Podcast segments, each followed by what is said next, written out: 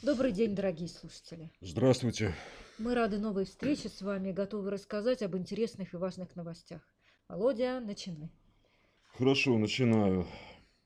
Интересно, важно, может быть и не совсем бухгалтерская тема, но, но важно. Гвоздь программы «Налог на самозанятых», налог на профессиональный доход. Приняли такие во всех трех чтениях. Вся эта штука заработает пока в экспериментальном порядке э, в четырех регионах. Причем этот эксперимент продлится с 1 января следующего года аж по, по 31 декабря 2028. Инициатива преподносится как еще один инструмент борьбы с теневой занятостью. Да, я, как, наверное, многие из тех, кто нас слушает, вообще была удивлена, когда узнала, что этот налог все-таки приняли. Несмотря на все высказывания экспертов о дорогом его администрировании. Депутаты считают, что самозанятые граждане зарабатывают у нас по 200 тысяч рублей в месяц. Мгм. Я как не считала, ты знаешь, таких цифр у меня не получилось. Если это репетитор, и урок стоит 2000 рублей, ну, дорогой урок, недешевый репети- репетитор, за месяц э, он должен провести около 100 уроков. Это три урока каждый день без выходных. Ну, так ничего себе нагрузочка, да? Мгм. Ну, может, у человека калькулятор барахлит просто. И- Ну, Или в Минфине какие-то другие калькуляторы Ну, прими- применяли. но- скорее всего, да. Ну, ладно, законодателям, предположим, что законодателям виднее, хотя и у них при обсуждении согласия тоже не было. Там м, было много противников, ну, но приняли. Э, Правда, слегка подретушировали, ослабили э, по сравнению с первоначальным вариантом. Штрафовать не будут первый год. Вот. э, Ставку, прочие налоговые условия заморозили на 10 лет. Все это подается как э, неслыханное благо. Вот. Ты, ты именно по поводу 10 лет, да? Ну да, Ну, что, по- что не будут, увели- не будут увеличивать, вы главное подключайтесь и, Там, и платите. там еще вот такие условия, Володя. Максимальный доход не должен превышать 2,4 миллиона рублей в год. То есть 200 тысяч рублей ежемесячно. Ну, как да, я ну уже уже говорила, говорила. да. Нам объясняют, что одной из преференций для стимулирования регистрации таких лиц станет освобождение от э, НДФЛ и налога на добавленную стоимость. Кроме того, э, налогоплательщики не обязаны будут представлять отчетность и уплату единого платежа с выручки. Вот. Взаимодействие с налоговой инспекцией будет происходить через мобильное приложение «Мой налог». Можешь себе это представить? Я, Ну, я ну как- трудно ну как, представляю. ну, Ну, я трудно Ну, представляю. при таких условиях, не знаю, все, конечно, кинутся регистрироваться. наверно. На самом деле, действительно, никаких стимулов, кроме э, перечисленных тобой, таким предпринимателям не предоставляют. И выглядит все так, что человек должен просто заплатить налоги и дальше мо- может быть свободен. Не знаю, может, я ретроград неисправимый, там, технический процесс игнорирую, но мне сложно представить, чтобы уборщица, дворник или сиделка заводили себе специально смарт, смартфоны Вот под это дело. я и, про то да, и и потом, при- приходя в дом, получая деньги за Да. свою работу, допустим, там, за уборку квартиры за 2000 рублей, после этого выписывали электронный чек через приложение. Вот. Как это не цинично, но пока карать не станут, мне кажется, Один год, мне кажется, да. подключаться никто не будет. Ну, Уверена. ну, разве что ИП э, в самозанятых переквалифи- переквалифицироваться Фицироваться, будут, да. Вот, кстати, еще один риск, мне кажется, для, для тех людей, которые сегодня работают по гражданско-правовым договорам. Мгм. Ну, например, водители, уборщики, дворники в разных ООО. Если сегодня работодатель платит за них взносы во внебюджетные фонды, ну, в ПФР, формирует их пенсии сам, то вступлением в силу нового закона он может их настоятельно попросить, чтобы они перевели себя в статус самозанятых. То есть формально. Ну, я поняла, что Не, да. в- да, оставаясь их неформальным, Неформальными, неформальным да. хозяевам, чтобы на взносах экономить. Вот такую тенденцию уже депутаты заме- заметили. А пенсию пусть сами себе формируют. Вот. Некоторые нормальные депутаты считают, что это будет дестабилизировать рынок труда. Я с ними согласен, но я в данном случае со своей колокольни смотрю, наемного работника, был бы, был бы работодателем, глядишь, я и сам бы такой, на такой возможностью задумался. Слушай, Володь, Вот. давай с этим гвоздем программы закончим. я все же расскажу о новостях, Мгм. которые больше относятся к бухгалтерским будням. Смотри, совсем недавно мы узнали о том, что за 2018 год нужно сдавать новую форму 2 НДФЛ. Справок стало две. Для представления работникам и для представления в налоговую инспекцию. Собственно, сама форма 2 НДФЛ. Мгм. Сразу же появился новый вопрос. А работникам выдавать эту справку по какой форме за 2017 год? Мгм. Так по вот, какой? да, так вот, за 2017 же, да и за 16 могут Мгм, спросить. мгм. Новые формы справок действуют исключительно с отчетности за 2018 год. А за предыдущие периоды можно выдавать те же справки, что и предоставлялись в налоговые органы. То есть формы 2 НДФЛ за соответствующие периоды. Мгм. Вик, не знаю, в курсе ты, не в курсе, я не хотел тебя огорчать, но вот, вот скоро отчетности меньше станет. Я в курсе. и работает тебе. Я в курсе, но не так скоро, как обещали. Подождать немного придется. Мгм. Бухотчетность нужно будет сдавать в электронной форме и только в ФНС. А Госкомстат с налоговой пусть сам разбирается. Приняли в третьем чтении законопроект, но действовать все это начнет только через год. Видимо, слишком долго обсуждали. Да, со следующего уже хотели. Да.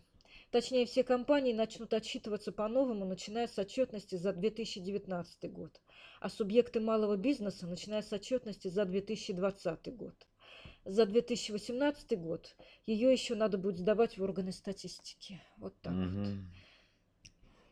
Еще вот интересно про так называемые резиновые офисы. О, да. Мало у нас, видно, уголовных дел на бизнес заводится, всего каких-то 200-300 тысяч в год. Так вот, их станет больше, в смысле уголовных дел. У нас вообще нет других методов воздействия на бизнес, кроме, кроме уголовки. Вот. Речь идет о федеральном Не только на бизнес. ну, да, речь идет о федеральном законе номер 420 от 12 ноября. Он уже совсем скоро, 23 ноября, вступит в силу. Он вводит уголовную ответственность, в том числе за постановку на учет по адресу компании иностранцев или лиц без гражданства, если эти лица фактически в организации не работают.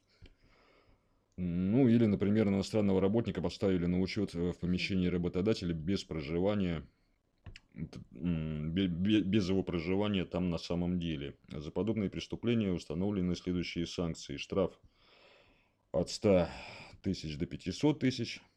Вот, принудительные работы, лишение свободы на срок до, на срок до трех лет. Помимо, помимо этого, в качестве доп. наказания судом может быть установлен, установлена дисквалификация. Ой, не, не дисквалификация, а запре- наверно, запрет, да? за- запрет на занятие определенной должности, да. На, Ну вот, на, на сколько лет, Володь? на, запрет? на три года А, на три? На- ну, хоть- хотя бы на три. Хотя бы на три. хотя бы. Слушай, я вообще хочу тебя вернуть к теме бухгалтерии. Да, опять. в- вообще возвращают опять Ну, какие-то дебри да, уголовные полиции. Что-то мы пошли в какие-то, в какую-то уголовщину нас понесло. Давай снова о проблемном НДС и о том, какой день считается датой отгрузки.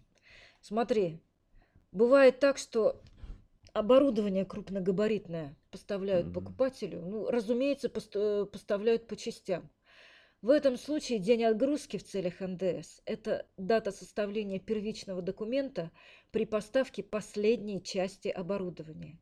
В этот день и нужно начислить НДС к уплате в бюджет. Вот таковы последние разъяснения ФНС. Мгм. А ты знал? Хорошо, что ты... Нет, я, не- я не знал, но хорошо, что ты сказала, что это ФНС все разъяснило. А, Тогда, а не Минфин, да? не знаю, вообще просто ФНС разъяснила. Вот. Можно не волноваться, можно исполнять с чистой совестью. Вот. И я это к чему? Вот, казалось бы, полемика по поводу статуса писем ФНС и писем Минфина России уже, уже в прошлое ушла. Но м, не ушла она отголоски, нет-нет, да появляются вот, по части освобождают они след- следование этим письмам освобождает от наказания или не освобождает, панацея они или не панацея, там индульгенция. Вообще этим дебатом уже второй десяток э, лет пошел, и все никак не утрясется. Вот из свежего письма Минфина следует, что если налогоплательщик следовал письменным разъяснениям проверяющих, то наказывать его все-таки нельзя. Но смущает, как бы это сказать, даже не знаю, тон финансистов Ну да. в письме и, и такая Пива ук- и, и уклончивость такая. Письмо очень коротенькое. Очень коротенько, и уложились они в одну цитату. Конечно, мы все равно должны быть благодарны за то, что нам процитировали один из пунктов статьи 111 Налогового кодекса, но все же хотелось бы как-то э, поконкретнее, что ли, поподробнее. А то ведь опять начнется. Мы хозяева своего слова, захотели дали, захотели назад взяли, а, а, а, а у вас своя голова на плечах, вы не Володя, должны были Володя, нас слушать. Володя, А, возвращаемся всё, в да, опять. бухгалтерию. Мгм. Давай. Я из нее вообще не, не, не, не выходил. Не спорь, это не все спорь. близко. Смотри, вот э, об очень актуальном. Опять о повышении НДС до Мгм. 20%. Мгм. Это, эта самая тема обрастает новыми вопросами от бухгалтеров и ответами из Минфина, Ну, разумеется. хорошо, что, хорошо, что ответы хоть есть. Итак, очередная порция разъяснений. Если покупатель внес предоплату в 2018 году по ставке НДС 18%, то продавец, доплативший двухпроцентную разницу к ставке НДС самостоятельно, не сможет учесть эту сумму при расчете налога на прибыль. Мгм. А ты как считаешь, сможет, сможет или не сможет? Вика, не, не, не, не провоцируй на, Не на буду. некорректные высказывания. Я вот, вот лучше вспом- вспомнил, что летом много говорили о контроле банками движения денег между физлицами. Что там Да, все вычислят, всем начислят да, НДФЛ, вы- по- по- потом тех, вроде кто страхи, по- платит, да, на Мгм. карточке. потом да. страхи попытались развеять. Вот сейчас очередная порция ну, писем, что волноваться не о чем. Вот, что сумм, перечисленных друг другу, платить НДФЛ не придется. В том случае просто в назначении платежа надо написать подарок и все. Вот такова позиция Минфина и, и ФНС. Она не меняется, судя по последним письмам. И и это радует.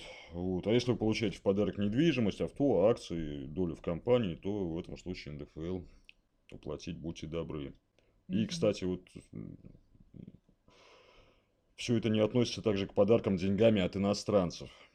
А, Там тоже там работают международные договоры. А, ну да, это же международные соглашения наши тогда вступают в силу, а не налоговый кодекс. Все. Да, пом- пом- помню, помню, такое, такое было. Вот. Вот одна Всё. еще, одна из самых популярных статей на нашем сайте в последнем месяце – это липовые справки. Похоже, что почти все бухгалтеры знакомы с такой проблемой. Когда для кредита просят. Ну, наверное, да, для кредита в основном, да, все эти липовые. Для кредита, для визы. Но вообще опасаться бухгалтеру особенно нечего.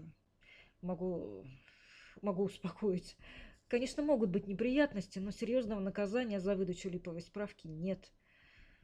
Володь, все, похоже, мы все темы исчерпали, давай прощаться. Прощаться, прощаться. Давай что-нибудь еще, еще что-нибудь напомню. Вот давай про спецоценку напомним. Напомнишь. Вот. Спецоценку? Ну, да. Вот. А, точно. Я забыла, забыла. Вре- время, Хорошо, да. время идет уже. и- Ну, давай напомню, важная тема. скоро.